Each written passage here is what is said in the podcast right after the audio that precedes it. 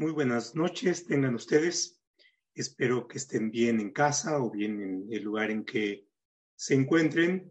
Para quienes hayan seguido estos webinars que hemos desarrollado a lo largo de la pandemia y a quienes eh, los tengamos ahora por primera vez, eh, hemos estado eh, ubicando que se va presentando una diversidad de conflictos sociales. Pensemos desde que la situación de aislamiento, de encierro, de reclusión en casa, tiene por otra parte, una, algo, por supuesto, indeseable, que es el aumento de conflictos que se dan al interior de la familia, eh, posiblemente cuestiones de violencia, a veces extrema, y por supuesto es, esto es algo indeseable.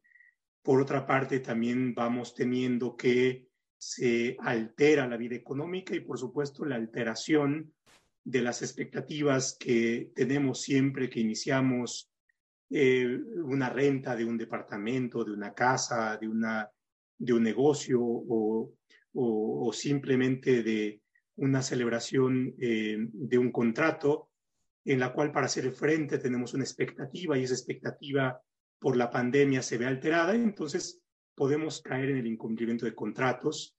Y bueno, esto es fuente de una conflictividad hasta cuestiones eh, que tienen que ver con eh, montos mayores, por ejemplo, de inversiones que pueden alcanzar montos considerables.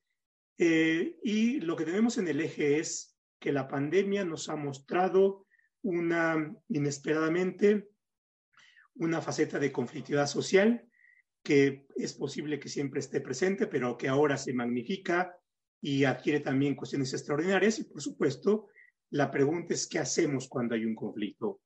Eh, los abogados tenemos presente que, bueno, si hay un conflicto, entonces están los tribunales para atenderlos. Y cuando pensamos en los tribunales, pensamos en demandas, en pruebas, en abogados, en sentencias, en jueces que están como terceros imparciales.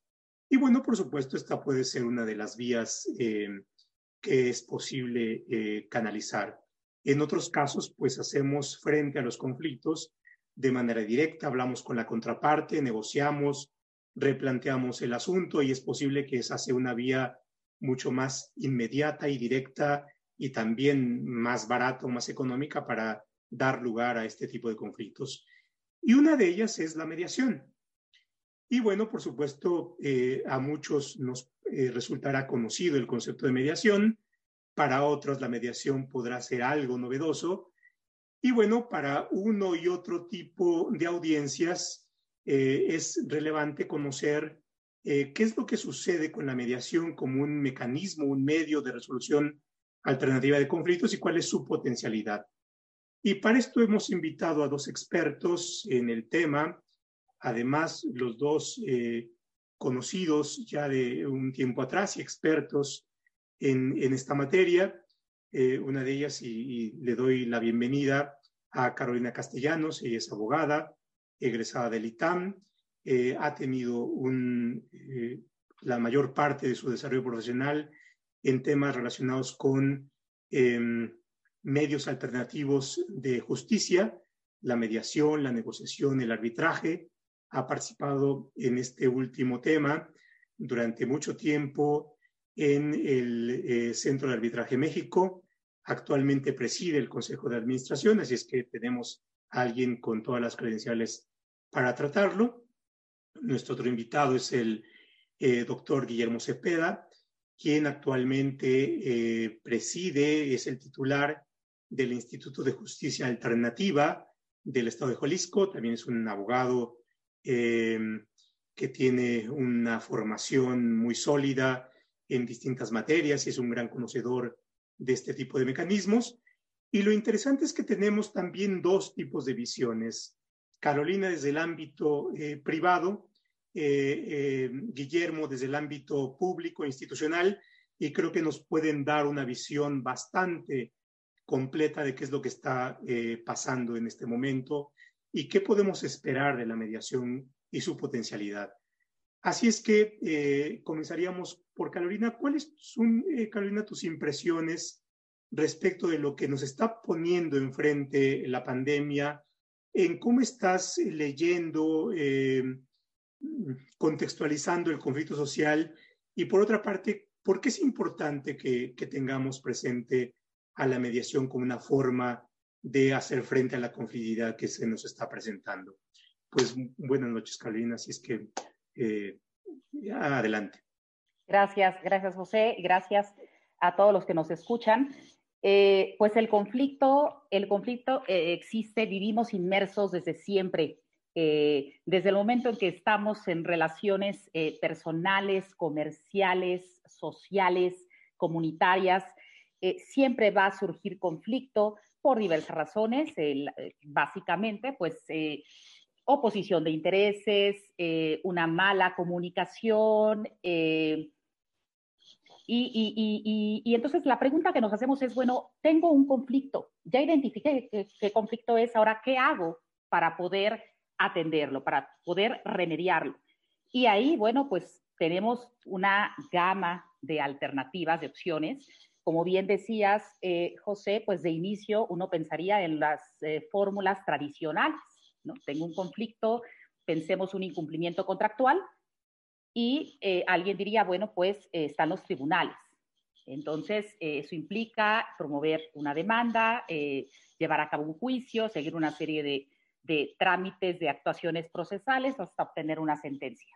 ¿no? Esa es una fórmula por todos conocida, larga, un tanto tortuosa, costosa, desgastante, desde luego, para las partes que están en, en ese, en, inmersas en ese conflicto, pero entonces eh, nos, nos, preguntamos, bueno, debe haber otras fórmulas para poder solventar este tipo de controversias. Y efectivamente eh, existen las alternativas, mecanismos alternativos para solucionar controversias de diversas índoles.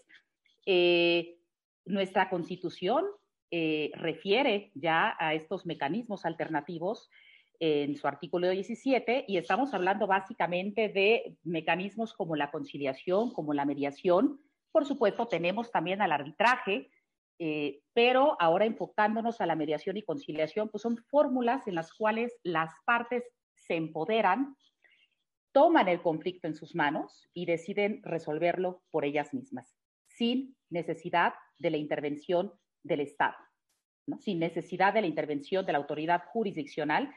Y ya veremos cómo, al hablar de una mediación, bueno, se hace necesaria la intervención de un facilitador, de un tercero, un tercero mediador que coadyuve eh, en, el proceso junto con las partes, que las acompañe, que facilite este proceso de comunicación, de tal forma que las partes logren, primero, identificar eh, sus, intereses, sus necesidades y eventualmente lograr llegar a un equilibrio y eh, a una solución que satisfaga las necesidades y los intereses de ambas partes, ¿no? Esa es básicamente la función de un mediador.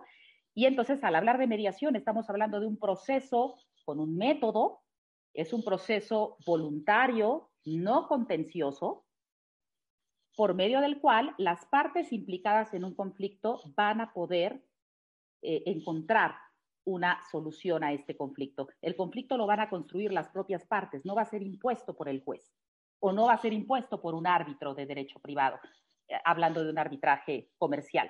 Y eso es bien importante, porque entonces, desde el momento en que las partes eh, son quienes construyen la solución al conflicto, pues podemos imaginar que el porcentaje del cumplimiento de ese acuerdo alcanzado por las partes es altísimo. Generalmente ya cuando las partes logran eh, llegar a este acuerdo es porque están dispuestas a cumplirlo ya sin necesidad de una orden judicial para hacerlo.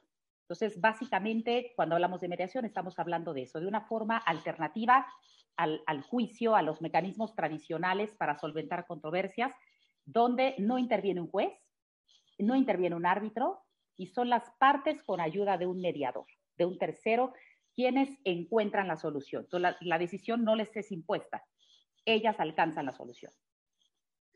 Y además viene eh, siendo un mecanismo que aprovecha eh, a lo mejor las maneras más naturales que a veces tenemos los seres humanos de resolver un conflicto. Entre la familia buscamos a alguien que sea alguien respetado y que por tanto medie el problema entre, los hermanos o, en fin. Ahora, una parte importante, y con esto pasaría al doctor eh, Cepeda, es eh, el Estado también está teniendo una función relevante en atender a la conflictividad social y eh, si bien es un mecanismo que no requiere de alguien que esté autorizado, puede ser alguien simplemente que medie, a lo mejor intuitivamente, el conflicto y por supuesto puede haber formas mucho más profesionales y expertas en esto. Desde la perspectiva de, institucional, eh, yo creo que es muy relevante aquí lo que, es, lo que hacen instituciones como la que hay en Jalisco. Y, para dar paso a esto, ¿cómo estás apreciando eh, el conflicto que está surgiendo, particularmente en el estado de Jalisco, eh, a partir de, de la pandemia? Y, de qué manera ves la potencialidad de la mediación desde la perspectiva institucional? Sí, pues efectivamente, ¿qué tal? Muy buenas noches a, a todos. Un gusto compartir eh, este espacio con eh, profesionales a los que respeto y admiro mucho eh, y, también a todas las personas que están conectadas este, y que han, se han interesado en este, en este webinar. Pues efectivamente, un saludo a todos ellos. Y en esta situación pues, de, de, pandemia, pues como bien comentabas en la introducción, se ha dado pues una, una conflictividad, una conflictividad social y en, en Jalisco se, se, diseñó desde el 2011 una normatividad que apuesta mucho por la mediación privada. Es decir, hay, sí, aquí sí hay una especie de, sí hay una certificación. Hay 818 mediadores eh, certificados, se tiene que hacer un curso, se tiene que... Pero eh, hay gente efectivamente que media por naturaleza, como bien comentabas, eh, cuando estaba el tema de los juicios orales, yo ponía el, ejemplo en materia penal, cuando eh, mi hijo me, dice que su hermana le pegó, yo no le comento, eh, oye, tienes tres días para correrle traslado a tu mamá eh, y cuatro días para presentar pruebas. Inmediatamente pues llamo a las partes en conflicto, hago pues este, cada una de su punto de vista, efectivamente son formas naturales, pues buscan personas que se respeten, que tengan una legitimidad. Y em, eh, hay muchas personas que hacen esta mediación, incluso los mediadores privados eh, refieren, eh, es, es, como el acuerdo, efectivamente, como decía Carolina, lo hacen las partes, se empoderan en su propio lenguaje, sin tecnicismos, y sobre todo, por muchas décadas se decía, es una forma de descongestionar a los juzgados, a los tribunales, y ha demostrado la práctica que no es así, es una mucho mejor metodología de abordar el conflicto no solamente atendiendo a los intereses jurídicos, sino incluso las necesidades emocionales de las partes. Y esto, digo, a los mediadores hacen alquimia, alquimia de las emociones. E incluso, aunque estén hablando de millones de pesos en un conflicto mercantil, dices, no, este no es un tema de pesos y centavos. Esta persona quería decirle en su cara a su contraparte, no volver, voy a volver a hacer negocios contigo, eh, me fallaste, me, eh, y ya que se desahogan, dicen, bueno, ¿cuánto te debía? Tanto, como esto, como te pagan, pero la liberación, la desestabilización del conflicto viene de solamente manifestar su punto de, vista. Y en esta eh, pandemia, pues hemos eh, visto todo el potencial. Afortunadamente en Jalisco se, se, ha apostado por este esquema también eh, de los particulares. Muchos mediadores privados dicen, yo resuelvo el conflicto y como lo hicieron las partes, se sostiene por sí mismo. Incluso ni siquiera voy a validarlo a la autoridad judicial. aquí en Jalisco, una vez validado el convenio, hecho por un mediador privado, eh, se tiene carácter de sentencia ejecutoriada. Yo ni siquiera lo voy a, validar porque el 98% de los convenios se cumplen espontáneamente. Solo cuando hay un caso de incumplimiento, ahí sí voy a validarlo y ya con la validación acudo a, ejecutarlo coactivamente. Y en siguiendo ya en particular a la, pregunta, efectivamente en esta época hubo muchos conflictos, eh, aumentaron, como bien decías, en materia civil, incumplimientos de contratos de arrendamiento, eh, negocios que dejaron de recibir su flujo, quedaron imposibilitados de pagar eh, rentas comerciales, que suelen ser de varios miles de pesos. Eh, también en materia mercantil se dejaron de, cumplir, que en personas estaban dando abonos de, algún tipo de, de, deuda. E incluso lo laboral, hubo empresas que dijeron, tenemos que hablar con el sindicato y no les podemos pagar la jornada completa para hacer viable nuestro negocio y eh, vamos a hacer un, una, negociación y eh, también tuvieron que cerrar de pronto los tribunales. Entonces se vio eh, el tema de la, mediación. También en materia familiar, como bien comentabas, hubo, esta situación y el Poder Judicial, que aquí en Jalisco, en Ciudad Judicial, en un día ordinario se reciben a 5.000 usuarios y litigantes, más los 1.000 que laboran ahí.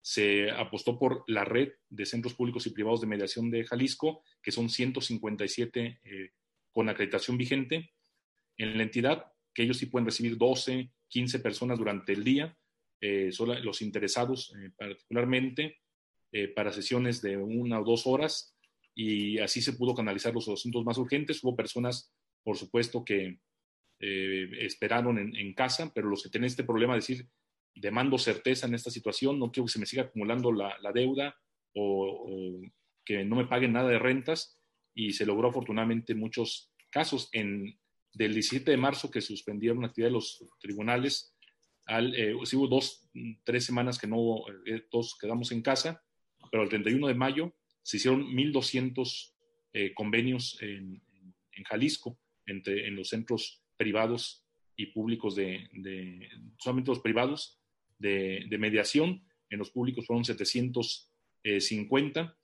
y pues se, ha logrado eh, este, este, tipo de conflictos canalizar y pues eh, hay con muy buenos, también un cambio muy importante es que cada vez son más los abogados que se abren a este, a este eh, muchas veces fuimos educados en, la, en el enfoque contencioso y cada vez más de nuestros usuarios este, son eh, abogados. Eh, todavía el principal usuario que tenemos son eh, usuarios que recomiendan nuestros servicios con otros usuarios, que mientras Doing Business dice que un asunto mercantil dura en México 280 días, aquí en, el caso de Jalisco, desde que llega un asunto, se convoca la contraparte, acuden ambas y como bien decía Carolina, y una vez sentados ambos ante el mediador, el 82% de los de los casos se resuelven por un convenio y el 98% de los convenios se eh, cumple voluntariamente, a diferencia del esquema contencioso, donde todavía el 60 o 70% de las sentencias hay que irlas a ejecutar eh, eh, de manera coactiva, un incidente de ejecución, porque las partes pues, lo sienten impuesto y todavía resisten hasta el último momento este fenómeno. Y solo el 10% de los casos nos los traen los abogados. Los asesoran, cobran sus honorarios eh, y les recomiendan ir a una mediación y lo resuelven eh, en 22 días, que es el, promedio de aquí de que se convoca a las partes. A veces que ya llegan ambas partes y en una sola sesión de mediación se, se resuelve. En este periodo de pandemia subió nuestros usuarios de 10 a 17% fueron abogados, que decían, sabes que nuestro asunto no va a avanzar en tribunales, está, ya está clara que la eh, resolución, nomás esperamos el acuerdo y notificarnos, te hago una quita, pero vamos al centro de mediación y entre las cláusulas de nuestro convenio va a ser que en cuanto regrese la actividad, nos vamos a desistir de la acción y queda eso ya en un, convenio. Entonces, pasó del 10% al 17%. Los abogados que desesperados porque no había la oportunidad de, cooperación de los eh, juzgados, apostaron por la justicia alternativa. Entonces, eh, ha sido una oportunidad histórica de posicionar en la sociedad y en los abogados. Todavía en Jalisco, en una encuesta que se hizo hace ocho meses, eh, solo el 12% de las personas sabe que existe un, instituto de justicia alternativa y todavía una proporción menor qué es lo que hacemos exactamente y cómo podemos eh, servirles. No, que los números nos están diciendo mucho, ¿no? Es decir, del 10 al 17% es un aumento considerable. Ahora, eh, viendo algunas de las preguntas del público de Valentina Cárdenas y eh, planteando, recogiendo la primera intervención de Carolina es, eh, explicaste muy claro en qué consiste la mediación, cuál es su racionalidad, cuál es su lógica. Y Valentina plantea una pregunta que quiero aprovechar para meter el siguiente, eh, la siguiente pregunta. Es, dice, eh, ¿la materia penal es mediable? Eh, más allá de la pregunta es, ¿qué cuestiones pueden ser mediables? ¿Puede ser mediable lo civil, lo familiar? ¿Podemos mediar cuestiones tales como los alimentos o un problema de violencia al interior del hogar, podemos mediar cuestiones civiles, penales, mercantiles, es decir, ¿cuál es el ámbito del conflicto que podemos mediar? Y luego, la siguiente, para ver eh, una cuestión más práctica, es Imaginemos que yo tengo un conflicto y eh, escucho en este webinar que Carolina participa en, esta, eh, en el centro de arbitraje, es qué hago para, cómo busco un mediador si pienso que eh, puede ser una alternativa ante el problema que estoy viviendo.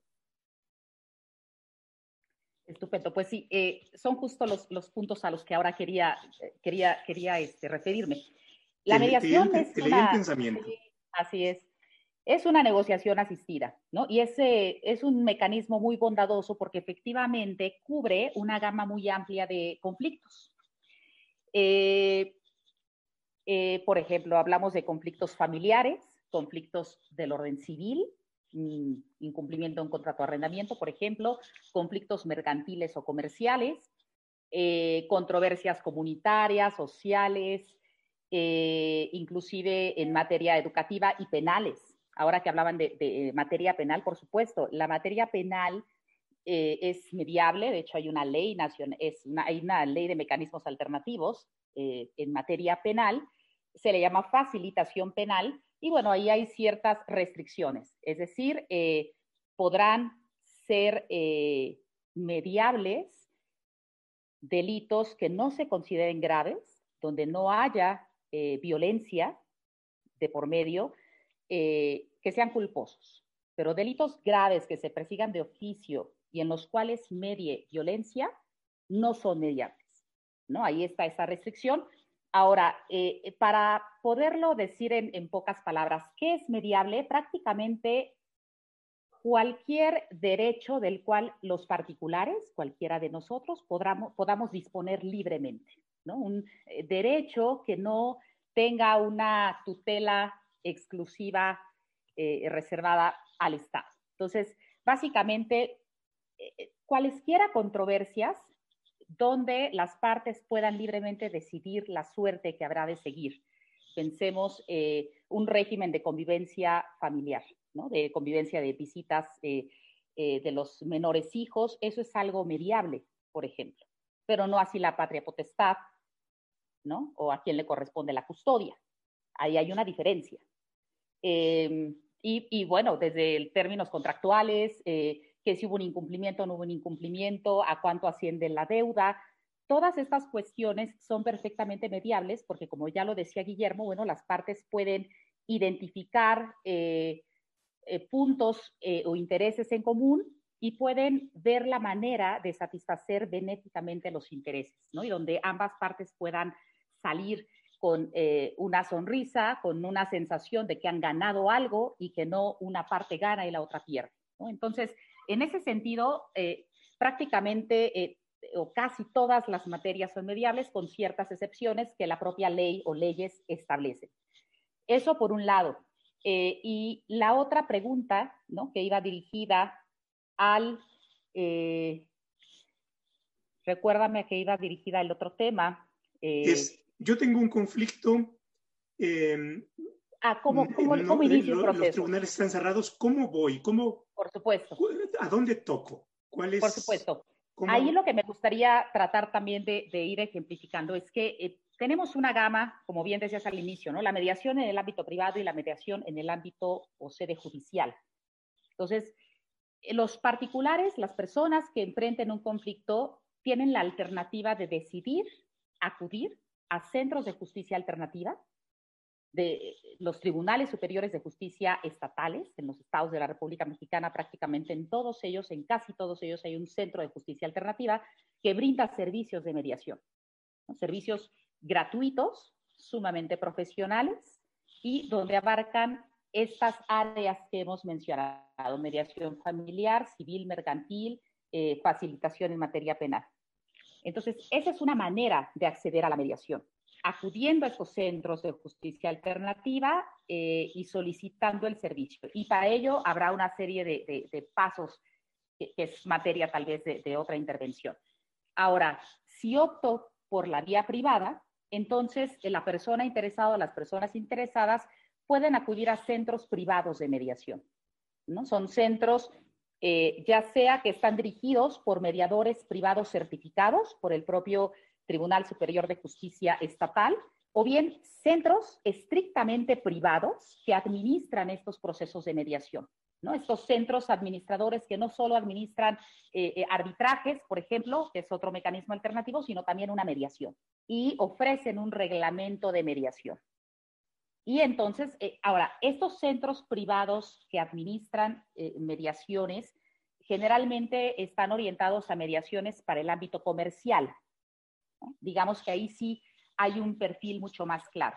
Ahora, los centros privados cuya titularidad está a cargo de un mediador privado certificado, bueno, pues pueden ahí eh, eh, abarcar nuevamente una eh, amplia gama de conflictos, no solamente mercantiles, sino familiares, civiles y de otra índole, ¿no? En la medida en que sean mediables las, las controversias. Entonces, digamos que ahí, ahí, están los dos grandes rubros, mediación privada y mediación en sede judicial. Claro, entonces tendríamos ahí una adecuabilidad del tipo de conflicto que, se presenta y por supuesto también viene el otro tema y es la confianza que se tiene en el mediador, ¿no? Ahora, regreso con, Guillermo. Eh, dada tu eh, posición, tu experiencia, eh, ya más o menos tenemos una idea de lo que está pasando en Jalisco, pero bueno, lo que tenemos es que hay un problema en todo el país, por ahí en alguna de las cuestiones que adquirieron relevancia mediática fue las llamadas que se dan al 911 y cómo se ve un aumento en, casos de violencia eh, al interior de los hogares. Entonces, ¿cómo, eh, verí, cómo estás viendo? Y, y, simplemente pongo en tu terreno esta misma pregunta, es, ¿qué hay que hacer? Hay, una, hay un problema, de, digamos, en donde se piense que hay el medio más adecuado es uno de esos centros de justicia alternativa. Eh, ¿Cómo están funcionando en el país? Eh, si al igual que en Jalisco, eh, a diferencia de los tribunales, están abiertos, están funcionando. Tenemos el problema de presencia física. Se han, se han desarrollado mecanismos para poder resolver los conflictos sin ir a la oficina dado el nivel de riesgo? Es decir, ¿cómo están funcionando ahí eh, estos centros? ¿Cuál es tu experiencia? Sí, bueno, en primer lugar, cuando estos temas de violencia intrafamiliar, también como mencionaba Carolina, eh, cuando hay este tipo de violencia no, no, se, no se puede hacer la mediación porque se parte de que no hay, hay asimetría entre, entre las partes este, eh, y está, está prohibido. Se pueden canalizar las instancias de justicia centros de justicia para la mujer o, centros de, en general de atención a la, a la, violencia. Eh, también dentro de... ese es un dato importante, ¿no? La presencia de simetría o asimetría. Si, si estamos en, en presencia de dos o más personas o partes que pudieran estar en igualdad de circunstancias. ¿no? Sí, efectivamente. Y, por ejemplo, si podemos tratar en un problema entre un patrón y un trabajador, porque también ese es un gran poder de la mediación que el, el mediador hace una figura, eh, en el discurso de apertura se dice en los primeros minutos, tú debes garantizarle a ambas partes que eres imparcial, que está en un ámbito seguro y equiparar esa posición. Cuando hay violencia es una simetría ya de tipo hasta psicológica, emocional, eh, que eh, pues no, no, se puede solventar simplemente con la, con la metodología de la, de la mediación, por eso se canaliza a otras vías, pero lo que sí hemos estado haciendo son cápsulas de cómo manejar el estrés, cómo manejar eh, en, en, línea en nuestra página de internet. Están estas cápsulas de cómo manejar esta situación de, convivencia, de eh, rispidez cada vez que se va surgiendo en esta situación de, encierro, de poca resistencia a la frustración de algunas de las personas. Y ya en cuanto a, acudir a la, mediación, efectivamente, eh, eh, se empezaron a, hay solo cuatro estados que contemplan mediación en línea o, al menos tienen los elementos para, para contemplarlo pero también hay otro principio que es la flexibilidad.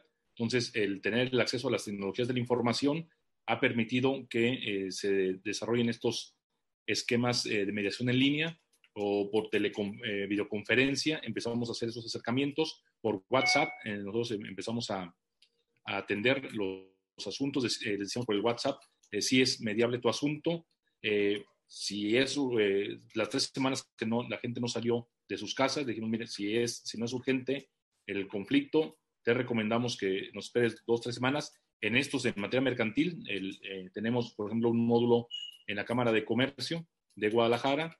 Ellos nos, nos marcaron diciendo tenemos estos, estos problemas de arrendamiento, la gente está muy inquieta y pues, esto puede escalar en violencia. Entonces se les daba esta atención a través de en, en línea, de forma eh, de eh, videoconferencia, y muchos de ellos se empezaron a canalizar a los centros de mediación privada que podían dar esta atención con las medidas de, sanitarias. Eh, hay, hay, un problema muy evidente. solo el 56% de las, de las viviendas en México, según datos del INEGI, tiene acceso a Internet.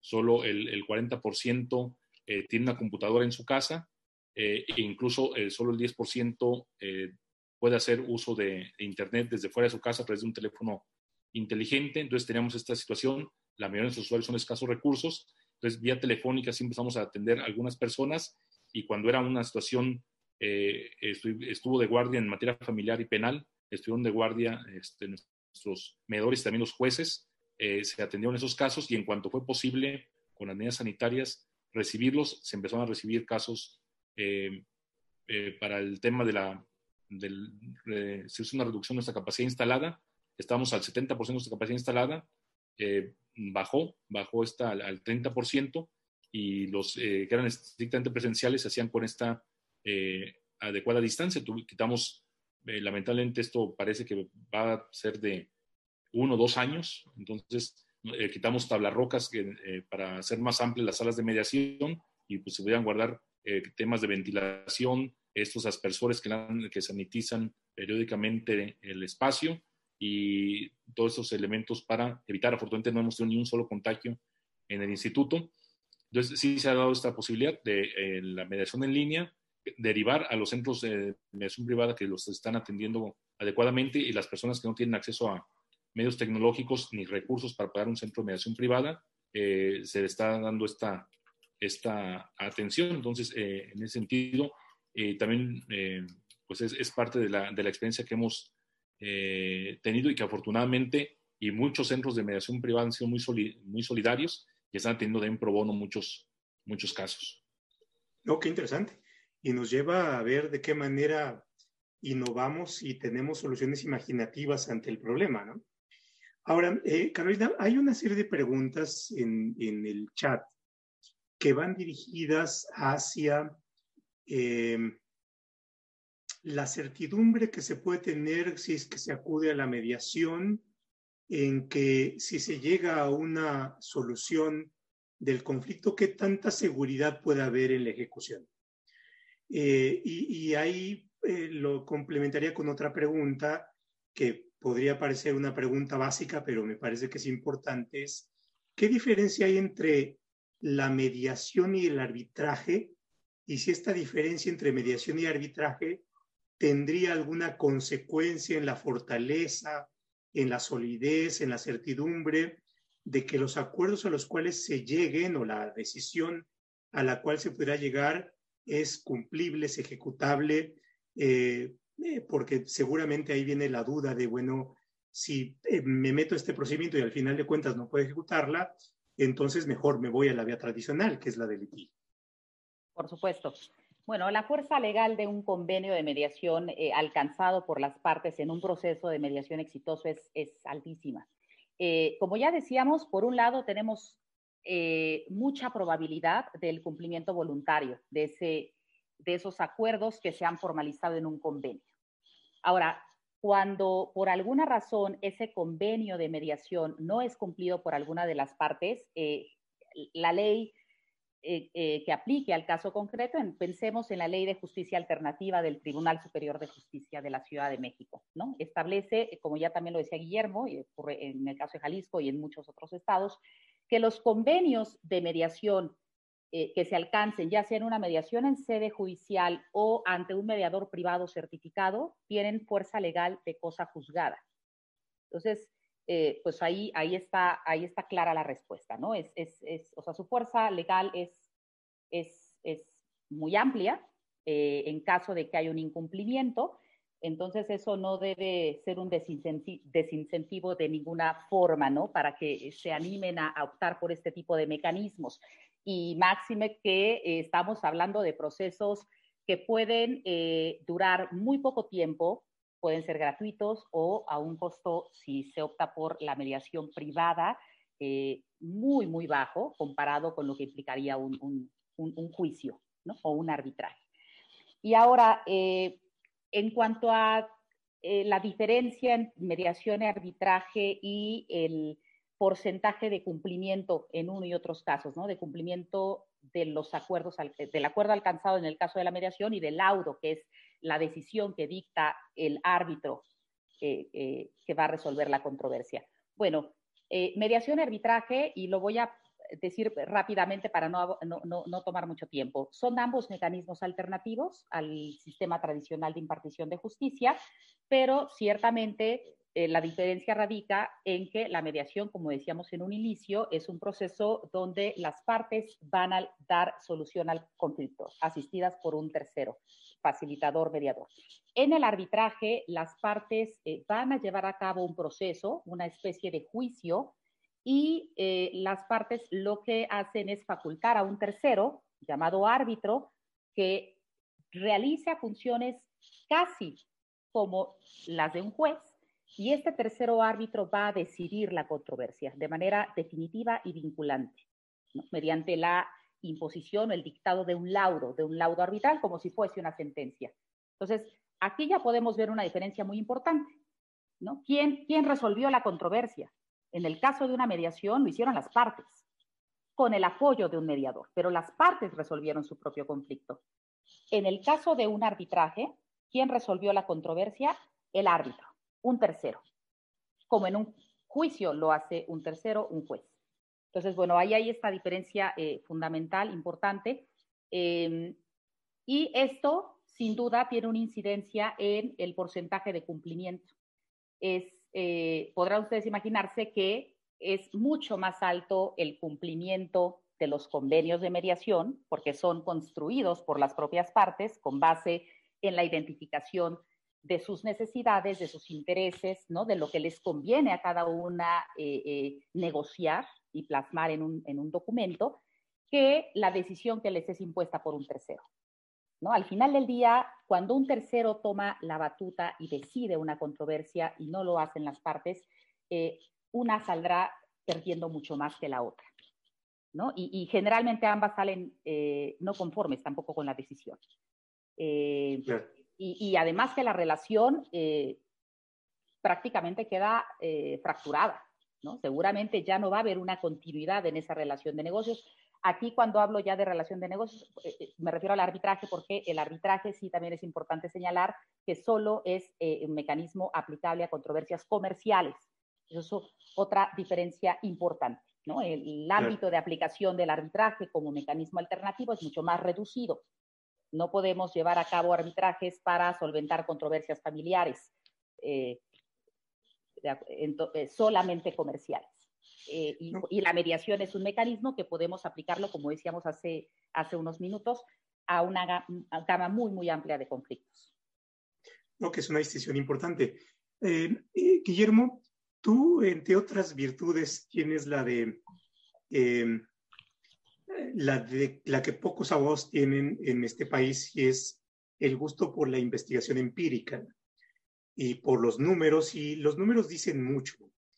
Eh, dicen mucho cuando contrastamos, por ejemplo, cuántos asuntos reciben los tribunales versus eh, cuántos asuntos son sometidos al proceso de mediación.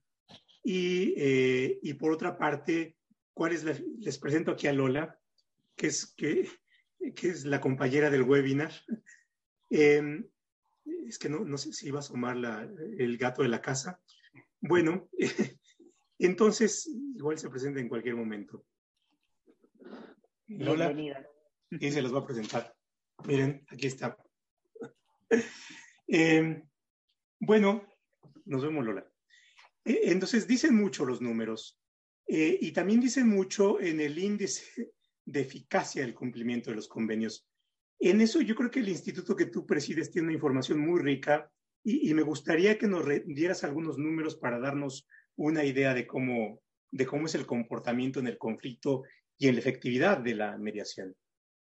Sí, muchas gracias. Efectivamente, pues por deformación profesional, pienso lo que no se mide no se puede mejorar.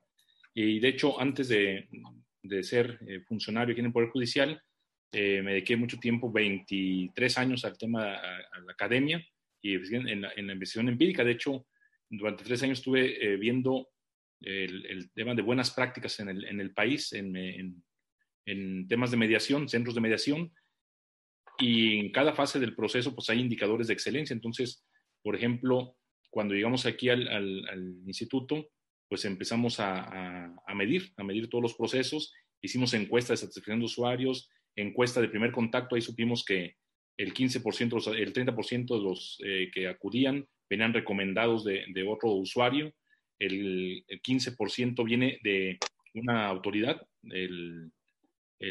los jueces penales, los jueces civiles es intrajudicial el 15%, el, y el 10% los abogados litigantes llevan sus casos a, mediación y el resto pues es la Procuraduría de, de Defensa del Consumidor, eh, los eh, centros del DIF nos mandan eh, asuntos, entonces tiene una, una amplia gama de... Y en cada, en cada proceso, porque es, primero es el recibir a las partes, ser la difusión, que por ahí en el, viene el chat que aparece mucho, efectivamente, difundir. tenemos obviamente mucha, mucha apertura aquí en, los medios, tenemos hay programas o programas de radio y de televisión de, que atienden al público, las, el, correo público a uno de los programas, en, en, televisión, entonces vamos un día a la semana, este, hablamos de, del tema y eh, pues hemos recibido en programa de televisión eh, pues 18 eh, casos cada que vamos en promedio y todo el resto de la semana nos lo envían y los locutores, los conductores incluso están tomando su curso de mediación para este, ser y son unos grandes aliados en, en la difusión. Y después de cada 100 personas que eran invitadas, porque es voluntario, es el tema de la mediación es voluntario, ambas partes tienen que estar de acuerdo, entonces llega la persona, este, muchas veces no sabe el domicilio exacto, a veces ni el nombre completo de su contraparte, y bueno, ahí vimos en Sonora tenían esta cuestión del Google Maps, es un portón eh, azul, y nos fuimos el Google Maps, lo ubicamos, lo imprimíamos, como lo hacían ahí en Hermosillo, y eh, se lo damos al, al, invitador, invertimos en, en la, invitación, eh, privilegiamos el cara a cara y pasamos de que de cada 100 personas el, do, el 12%, el 12 solamente acudían ambas partes. Eh, pasamos ya al 43%, el mejor indicador que conozco es justo el de Sonora, que es el 54% acuden ambas partes. Y ya sabemos que cuando acuden ambas partes, el 82% de los asuntos se, se llega a un convenio y del convenio el 98% se, se cumple. Eh, afortunadamente la apuesta que ha hecho Jalisco por la mediación hace que haya 818 mediadores certificados, 220 centros de mediación acreditados, aunque solo 157 tienen acreditación vigente. Muchos son notarías que no, no han eh, eh, echado a andar esta, esta posibilidad o dejaron que se venciera su acreditación. Y eh, esta, esta amplia red en 27 de los 125 municipios hace que, que se tenga esta, esta facilidad. Y incluso inauguramos el centro de mediación del, del DIF de Tepatitlán y le decíamos a, a, la alcaldesa, ya obtiene usted una parte del Poder Judicial porque aquí se tiene un juez, eh, una función municipal que hace labores que pueden ser validadas como una sentencia ejecutoriada y se da una cuestión de acceso a la, a la justicia. Menos del 2% de los asuntos que se llevan ante los jueces son de menos de 10 mil pesos. Hay cover para entrar a la justicia y nosotros resolvemos asuntos desde 350 pesos sin un título de crédito, una tanda, una, entonces en este es un instrumento de acceso a la justicia y el 13% de los asuntos que recibe el Poder Judicial lo reciben temas de mediación y el 27% de las resoluciones que tiene eh, el Poder Judicial de Jalisco eh, son, eh, el 27% son convenios y, dos terceras partes en, en centros privados. Entonces son 9.840 eh, convenios y 26.700 eh, sentencias de primera instancia en juzgados civiles y familiares. Entonces, es eh, un, un, número muy, muy satisfactorio. Un porcentaje muy relevante. Sí, y, claro. y, y, y además es el 7% del presupuesto del Poder Judicial del Instituto Judicial Alternativa. Entonces, eh, pero es una apuesta, el, presidente del tribunal nos ha dado todo el apoyo. Eh, en el último año ya se tuvo, después de ocho años de existencia del instituto, un centro de mediación en Ciudad Judicial y por acuerdo del Consejo de la Judicatura, todas las, todas las eh, audiencias de conciliación que prevé la legislación local en materia civil y familiar las verifica un mediador certificado del, del instituto y se han eh, aumentado exponencialmente los, los convenios. Y, también hay, tenemos varios jueces certificados ya como mediadores, hicieron su curso, y eh, la juez tercero de lo familiar, por ejemplo, el 66% de sus asuntos los concluye por, eh, por convenio y solo el, 34% por una sentencia. Entonces, realmente son muy satisfactorios. Claro, y se aprecia que es un presupuesto muy, muy bien desquitado. A ver, aprovecharía aquí para plantearles a los dos algunas preguntas que nos llegan de nuestros eh, acompañantes a esta sesión. Una es de Marimelda Chávez, que dice, he visto y revisado convenios de los centros de justicia alternativa y requiere dos estados, bueno, dos entidades federativas. Cuando existe un incumplimiento de ese convenio, aprecio que está deficiente el, mismo, porque solo se establecen cláusulas, pago de alimentos, pero no se fija garantía. La pregunta es si con esa omisión se está vulnerando derechos eh, del niño, niña o adolescente y qué, qué ocurre con ello.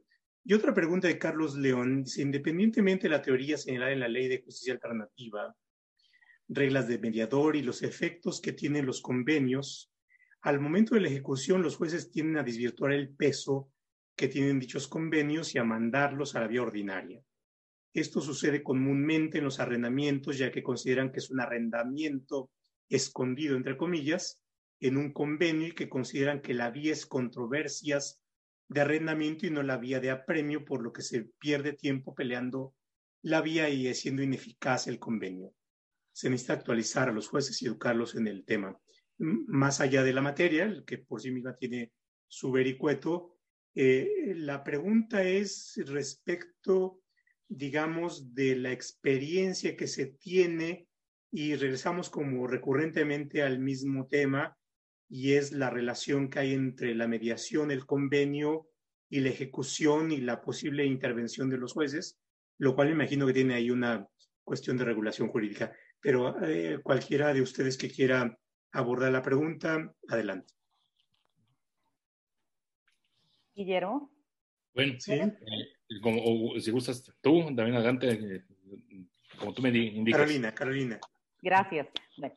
Pues miren, si un convenio, un convenio de mediación es incumplido, eh, generalmente la ley de, local de justicia alternativa señala que se puede llevar a cabo una remediación, ¿no? Entonces es, es un proceso, digamos, para, para lograr que se cumplan los acuerdos que ya se habían alcanzado, porque al final del día, cuando hablamos del convenio de mediación, pues es el resultado de todo un proceso, ¿no? De todo un proceso en el cual pues las partes estuvieron eh, siendo asistidas por este tercero mediador, eh, eh, seguramente fueron varias sesiones y al final del día alcanzaron acuerdos que plasmaron en un documento, un documento que firman las partes y que ahora resulta que ya no se cumple. Entonces, se da primero esta posibilidad de una remediación y bueno, si, si eso no fuera ya suficiente, pues entonces eh, se puede solicitar la ejecución ya eh,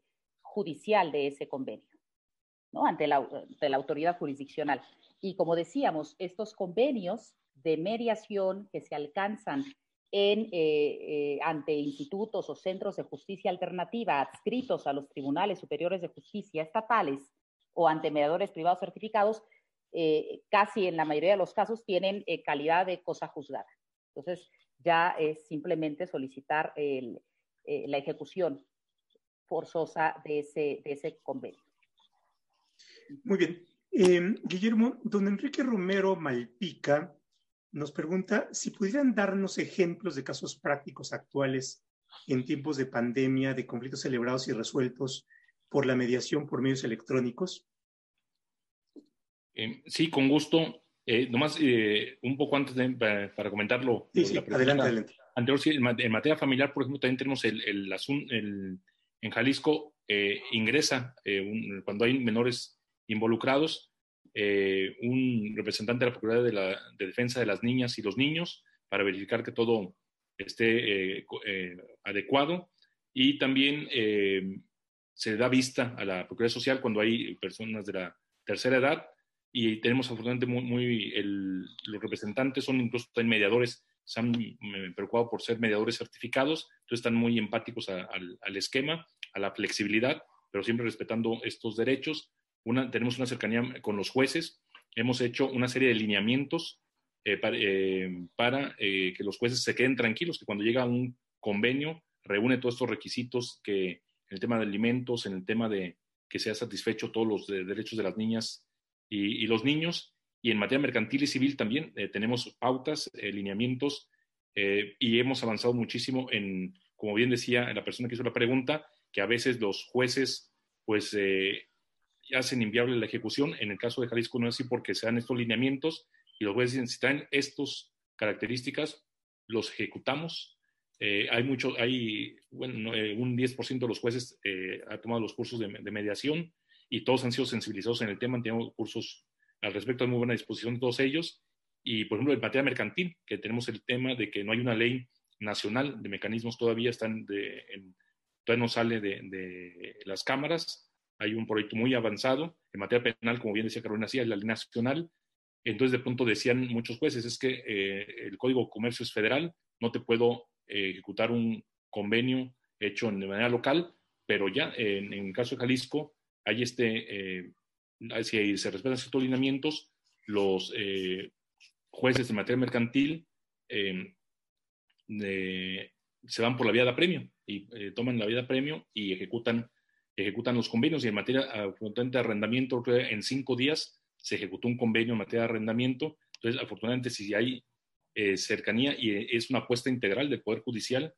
En el caso de Jalisco tenemos esta buena experiencia en, ejecución y en nuestro siguiente paso, si seguimos teniendo con la buena disposición del presidente del, tribunal, nos gustaría tener un juez de ejecución de convenios adscritos al propio Instituto de Justicia Alternativa. Entonces, en ese sentido, y de, casos eh, prácticos en, la pandemia, como comentábamos, pues sí, en materia civil, muchos comerciantes que por el esquema de negocios que tienen es no inmovilices tu inversión, renta el local eh, y, por ejemplo, es un, en un centro comercial 35, 50 mil pesos la renta mensual, pero eh, les daba su negocio para pagarla. Sin embargo, al suspender, por ejemplo, los bares, eh, al suspender sus actividades por, por, la pandemia, pues se vienen abajo sus ingresos, tuvieron que renegociar, como se decía, esta, esta renta y en busca de certeza se buscaba hacer un convenio que establecía si iba a haber una quita, si iba a haber una tolerancia eh, en materia mercantil igual este, se dejaban de hacer pagos, se trató de eh, eh, acudir a los centros de mediación. en materia familiar también este, temas de, em, mm, en, el tema de convivencia, de custodia. Entonces empezaron a, a ver, sobre todo en materia mercantil, civil y laboral también. Decíamos un caso de una empresa que dice, pues no, como no soy un área esencial, no puedo, no puedo estar eh, abierta y lo, me tengo que hablar con el sindicato para llegar a un convenio y poder eh, eh, bajar las percepciones o pagar ciertos, ciertos salarios mínimos y negociar el tema de, de otros tipos de ingresos. Y con un buen facilitador, un buen mediador, se pueden lograr estos, estos casos. Son los, los, casos más frecuentes que, que hemos tenido en, en, el instituto. Bien, aquí eh, Marimelda Chávez Castillo hace una pregunta. ¿Puede participar un abogado asistiendo con su representado a la mediación? Carolina, hay una pregunta interesante. Sí, por supuesto. Y sobre todo, eh, esto es algo común hasta cierto punto en mediaciones mercantiles, ¿no? Eh, comerciales, controversias derivadas de, del ámbito comercial. Porque, pues, ciertamente, tal vez las cuestiones que se van a a abordar en el contexto de la mediación, pues tienen que ver con eh, derechos, obligaciones, eh, eh, diversas interpretaciones jurídicas, ¿no? De disposiciones normativas.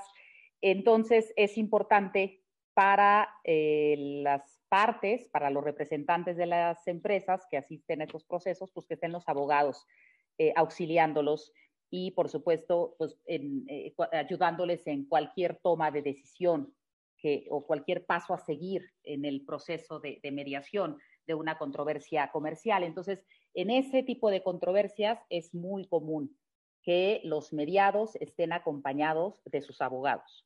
¿No? Y bueno, ya ahí eh, simplemente pues es, importante que las reglas de la mediación sean muy claras. Eso se hace desde un inicio, es parte de la labor del mediador y, junto con los mediados, pues para de una u otra manera limitar también el alcance de la participación del abogado en el proceso, ¿no? Eh, eh, de, su intervención y de su participación.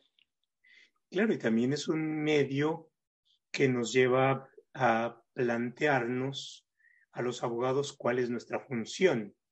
Y por supuesto nuestra función vista eh, socialmente es cómo resolvemos y si resolvemos de mejor manera un conflicto, creo que eso abona para la profesión y no pasarnos el tiempo en litigios en donde a final de cuentas terminamos en una tragedia para quienes estamos representando. Ahora, y esto también nos lleva a un ámbito que es bien interesante el ejercicio profesional, es decir, a ver, eh, escuchándote yo ya me emociono y quiero ser mediador, quiero ser mediador del campo. ¿no? ¿Cómo, cómo le hago? Si ¿me aceptarías? Eh, por supuesto, no es, no es, mi caso, pero es el caso de, de los abogados. Eh, puede ser también una, un ámbito de ejercicio profesional en donde no basta solamente el título de abogado. Me parece que hay que tener cierta formación, ciertas técnicas, en, lo humano, ¿no? Estamos frente eh, a, cómo trabajamos. Tú decías, a veces eh, una parte de resolver el conflicto es permitir la catarsis, ¿no? Yo quiero decirte personalmente que, que me fallaste, ¿no? Eh, ¿qué, ¿qué, se requiere o, cómo es el proceso si alguien está interesado en ser mediador? Bueno, yo lo que les diría es que lo primero que se requiere es desarrollar esa inteligencia emocional, ¿no? Que todos podemos este, desarrollar de, una u otra manera. Un mediador requiere de una serie de habilidades que luego ni siquiera alcanzamos a comprender. ¿eh? Pareciera que es eh, algo fácil o sencillo eh, estar frente a las partes y ayudarles a tener una comunicación asertiva y, no, es algo verdaderamente compleja, complejo la labor de un, mediador porque implica el, el, uso constante de diversas herramientas y técnicas, desde neurológicas, eh, conductuales y de hasta psicológicas, de una u otra manera, ¿no? De, apreciaciones. Entonces, eh, vamos, es algo multidisciplinario, eh, es una labor. A ver, esto significa que no solamente los abogados podemos ser mediadores, que es interesante. Es correcto. Puede haber mediadores psicólogos o de... Por supuesto, por supuesto.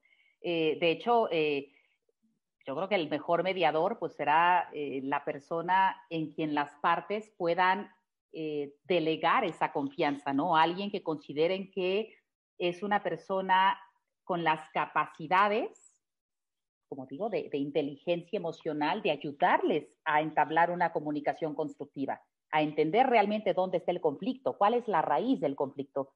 Porque hasta que no entendemos eso como partes involucradas en el conflicto, es difícil Em, identificar posibles alternativas de solución, ¿no? Y por eso seguimos enfrascados siempre en las posiciones, en, el, en lo que creemos que tenemos derecho a, ¿no? Que ese es el ámbito de lo eminentemente jurídico y de lo contencioso.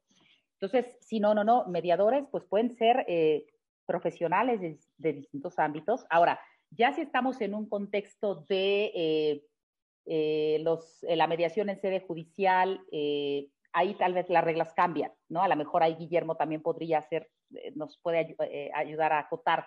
Pero hablando en el ámbito de la mediación privada, cualquier profesional puede desempeñarse como mediador. ¿Qué hay que hacer? Hay que capacitar, o sea, hay que entrenarse, ¿no? Hay que desarrollar esas habilidades, estas herramientas, y para ello hay una serie de, diplomados que los propios eh, centros o institutos de justicia alternativa ofrecen constantemente y también universidades, eh, o centros privados que, dan ese tipo de, capacitaciones. Entonces, eso es lo que, lo que hay que hacer y, bueno, ya después eh, otro tema sería, ¿no? Esta cuestión de, si la certificación es necesaria o no necesaria, que, que, creo eso no es un tema ahora, en este momento, pero, pero bueno, básicamente hay que prepararnos.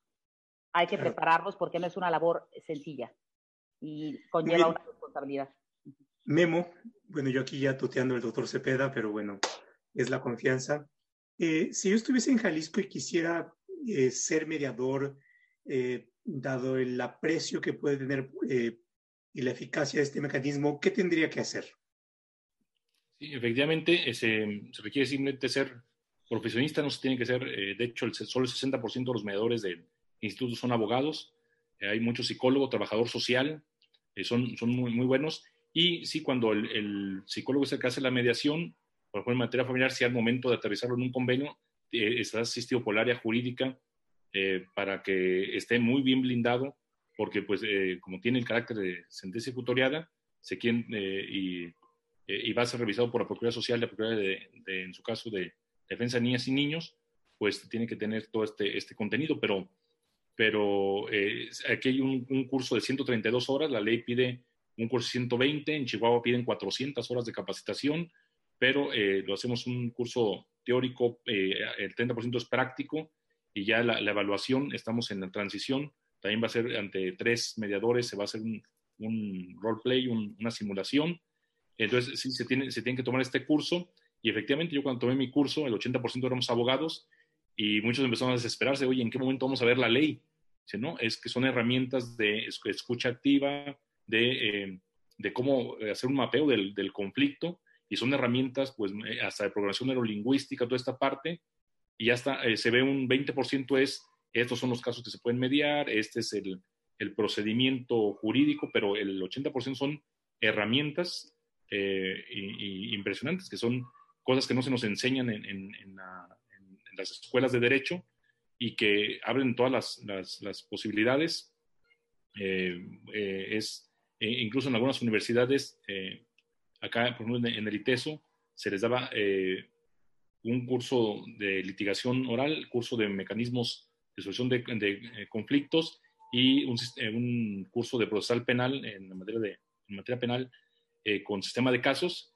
Y a los alumnos que tomaban estas tres materias que eran este, antes optativas, ahora son obligatorias, se les daba una constancia adicional de, de, que tienen, además de su título de abogado, competencias en el sistema acusatorio, ¿no? Se les daba este... Entonces, que cada vez más las universidades están apostando, antes eran optativas, en varias universidades ya es eh, parte de la currícula, métodos de solución de conflictos y son todas estas herramientas que sirven bastante. Yo, este, pues hasta, hasta en lo cotidiano, ¿no? Yo, yo salí del segundo módulo, ya hasta mis hijos me hacían caso, ¿no? Simplemente por haber usado las clases adecuadas.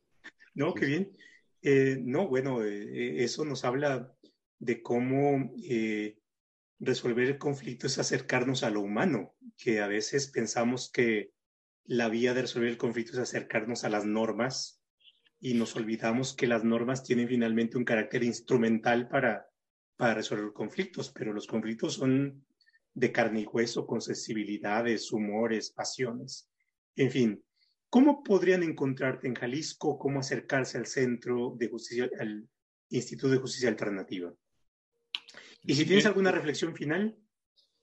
Em, eh, sí, bueno, eh, estamos en nuestra, nuestra página de internet. Actualmente tenemos también un número de, WhatsApp por este tema de la pandemia, aunque ya estamos habilitando también el, reactivando el 1380-0000, 1380-0000 con la helada de Guadalajara del 33. Y eh, tenemos ahí, pues, nuestro conmutador para información, nuestra página de internet y también un, eh, por mensajes de WhatsApp es el 33 18 28 18 82, que es el que estamos eh, utilizando. Y pues, eh, bueno, es muy bueno que el gremio jurídico cada vez está más apostando por esta, por esta figura de, de la mediación, que, como ya comentaba, no es, no es solamente una herramienta de descongestión, como se creía antes, es una, una metodología mucho más eficiente, mucho más eficaz, mucho más humana, como bien comentas, de eh, no solamente ver las posiciones o los intereses jurídicos, sino incluso estas necesidades emocionales en el que el mediador, les digo, hace alquimia con las emociones y, que los abogados dejemos, eh, cuando llegan las mediaciones intrajudiciales, por ejemplo, aquí en Jalisco, se los manda el expediente. Generalmente el mediador lo hace a un lado y parte de cero, porque son litis artificiales. ¿no? Llega la señora, dice, no es posible, en su demanda mi, mi esposo dice que soy un peligro para mis hijos, que no los atiendo, que me la paso en todos lugares menos en, en, el cuidado de los niños, cuando dejé mi formación profesional por dedicarme a ellos y llega el esposo también muy molesto. Dice, oye, dicen que no le doy nada, que soy un irresponsable, cuando hasta vivo con mis papás porque no les falte nada. Y ya cuando los sentamos en la mesa dice, no, pues tú eres un una gran madre y tú eres un gran proveedor. Entonces, ¿qué pasó? Ah, es que el abogado me dijo... Eh, eh, el abogado requiere el conflicto, ¿no? Sí, eh, si vimos la, la, película de Historia de un matrimonio, la estrategia de los del litigante siempre espera lo mejor, pero se prepara para lo peor. Y la estrategia es la que polariza el conflicto, la estrategia del litigio, cuando esas personas, obviamente, su principal, su principal objetivo era el bienestar de, de su hijo y no es solamente el litigante, em, el, litigante mexicano en todos, en todos lados. John Elster, en su estudio Juicios Salomónicos, cuando habla de el interés superior del niño y analizó las, las audiencias de litigio de custodia, de disputa de la custodia de menores, eh, dice es que se agarran a hijazos en la sala de audiencias y llega y demuestra que es más probabilidad de, de, que haya justicia un volado para ver quién se lleva al niño que someterlo a, pues eh, declarar en contra de uno de sus padres que tiene secuelas imborrables en, en, la psique del, del, menor y eh, demuestra que por el sistema procesal que se ha escogido para dirimir problemas de custodia entre menores eh, en Estados Unidos sería el 12% de probabilidades de hacer justicia. Entonces, un volado es superior a todo el esquema procesal norteamericano porque al menos dice que hay probabilidad de que el 50% acierte a cuál es el mejor padre para quedarse con la custodia del menor. Entonces, es muy bueno que los abogados apostemos estas metodologías que son a todas luces eh, mejores para abordar de manera integral el conflicto en la sociedad. Eh, eh, me, acordé del libro este de John Elster de los juicios salomónicos, ¿no? Y de y, el cuestionamiento que, que, hace de la racionalidad en las decisiones humanas. interesante. Carolina, ¿cómo te encontramos en el, cómo te localizamos para aquellos que pueden estar interesados en explorar esta vía de alternativa de conflictos y si tienes alguna reflexión final. Por supuesto, gracias. Eh, José, pues mira, eh, yo los invitaría a, perder el miedo por la mediación. La mediación, eh, véanla como una herramienta poderosa, muy asequible para evitar la necesidad de un juicio, ¿no? De, un, de, llevar un litigio en tribunales, máxime ahora con la saturación que, que, se ve venir, si de por sí ya, ya están saturados nuestros tribunales, y también como una posibilidad de dar por terminado un juicio, un arbitraje, si, si ya, ya lo iniciaron previamente, eh, pueden en cualquier momento decidirse por una mediación que ponga fin a ese proceso contencioso que ya tengan o que eviten iniciar uno. Entonces, eh, eso considérenlo realmente, máxima ahora que estamos involucrados en, o envueltos en, o lo estaremos en un sinnúmero de controversias, como ya lo decía al inicio Guillermo, ¿no? Por, por, pues por todos los incumplimientos que, que naturalmente se van a, a, dar eh, derivados de esta pandemia. Otra cosa importante es que efectivamente hoy por hoy eh, a pesar de estas eh, medidas de restricción, eh, ya prácticamente eh, todos los centros privados que ofrecen mediaciones lo hacen por medio de, medios electrónicos e inclusive, pues ya como lo está comentando Guillermo, los centros o institutos de justicia alternativa también están implementando estas herramientas virtuales, ¿no? En línea para poder llevar a cabo estas mediaciones. Entonces, la restricción que tenemos ahora de esta convivencia cercana, pues no es un impedimento, ¿no? Pueden hoy por hoy solicitar o acudir a estos servicios. Eh, y finalmente, bueno, pues eh, a mí me pueden eh, localizar en lo individual. Yo podría desempeñarme como mediadora en, asuntos de, de, diversas índoles, comerciales sobre todo, eventualmente familiares. Hablando específicamente del CAM, sí es importante señalar que CAM hoy por hoy no ofrece como tal el servicio de mediación. ¿no? CAM eh, ofrece eh, la administración de arbitrajes comerciales privados. pero ciertamente CAM está ya próximo eh, a, a, ofrecer estos servicios de gestión o administración de mediaciones, ¿no? donde las partes puedan precisamente acudir y solicitar que se les nombre un mediador y que se pueda iniciar un proceso de mediación administrado por un centro. Y bueno, pues hay otros centros, como les decía, que ofrecen estos, estos servicios en México, por supuesto, y a nivel internacional. ¿no? Al, al, margen de los centros de justicia alternativa. Y bueno, pues nuevamente la invitación a que lo, lo, lo consideren realmente como una herramienta eficaz. Pues muchísimas gracias, Carolina. Eh, don Guillermo, muchísimas eh, gracias a ambos por haber aceptado esta invitación. Tenemos más de 150 eh, participantes en el mismo, lo cual, por supuesto, agradecemos enormemente. Esperamos que haya sido eh, provechosa. Para mí lo ha sido, por supuesto. Eh, que tengan ustedes muy buenas noches. Eh, cuídense, no estamos en una situación fácil y bueno, que, que haya salud en, en, sus casas y, y, que no haya conflictos en, en, su entorno más cercano. Hasta luego. Gracias. Muchas gracias.